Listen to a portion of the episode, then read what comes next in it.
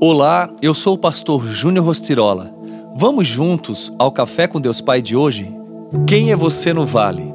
Ele me perguntou: Filho do homem, estes ossos poderão tornar a viver? Eu respondi: Ó soberano Senhor, só tu o sabes. Então ele me disse: Profetize a estes ossos e diga-lhes: Ossos secos, ouçam a palavra do Senhor. Ezequiel 37, 3 e 4. No tempo em que o profeta Ezequiel recebeu essa profecia, o povo judeu estava exilado e subjugado pelo Império Babilônico. O povo sentia-se morto, abandonado por Deus e sem esperança de um futuro em seu horizonte. No entanto, Deus prometeu que mudaria a realidade daquela nação e que o povo de Israel retornaria para a sua terra. Deus também encheria suas vidas com a presença do Espírito, trazendo vida nova a eles do mesmo modo que a vida e o espírito foram restituídos aos ossos que o transformaram em um exército na visão do profeta. É muito difícil acreditar numa perspectiva de mudança quando o cenário é de destruição quando o caos se apresenta diante de nós.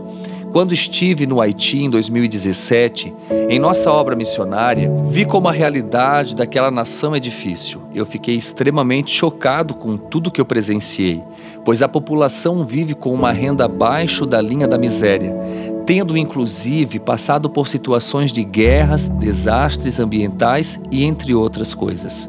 Contudo, temos procurado fazer a diferença naquela realidade, enviando um missionário nativo, sustentando o projeto e desenvolvendo ações de melhorias no local em que estamos estabelecidos. Seja qual for o vento contrário que tirou você do caminho, Deus está disposto a lhe devolver vida. Não importa a aparência do que está ao seu redor, ele dá autoridade às palavras que saem da sua boca e lhe dá legitimidade para declarar vitória e vida no seu vale de ossos secos. Assim como nós temos profetizado sobre o Haiti e temos feito de tudo para mudar aquela realidade, Deus mudará a sua. Até porque, no vale de ossos secos, ou você é osso ou você é profeta. E a frase do dia diz: as circunstâncias nunca irão sustentar a sua fé não olhe com seus olhos naturais, olhe com seus olhos espirituais. A tua vista pode ser a maior inimiga da tua visão. Entenda neste dia. Você não é um ser humano com experiências espirituais. Você é um ser espiritual com experiências humanas. E a proposta do devocional Café com Deus Pai é te aproximar mais e mais de Deus.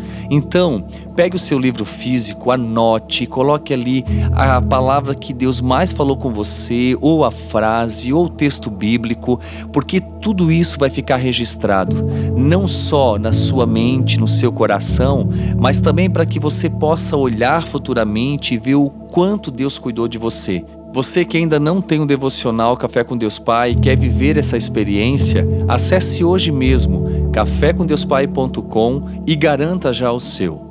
E que Deus abençoe o seu dia.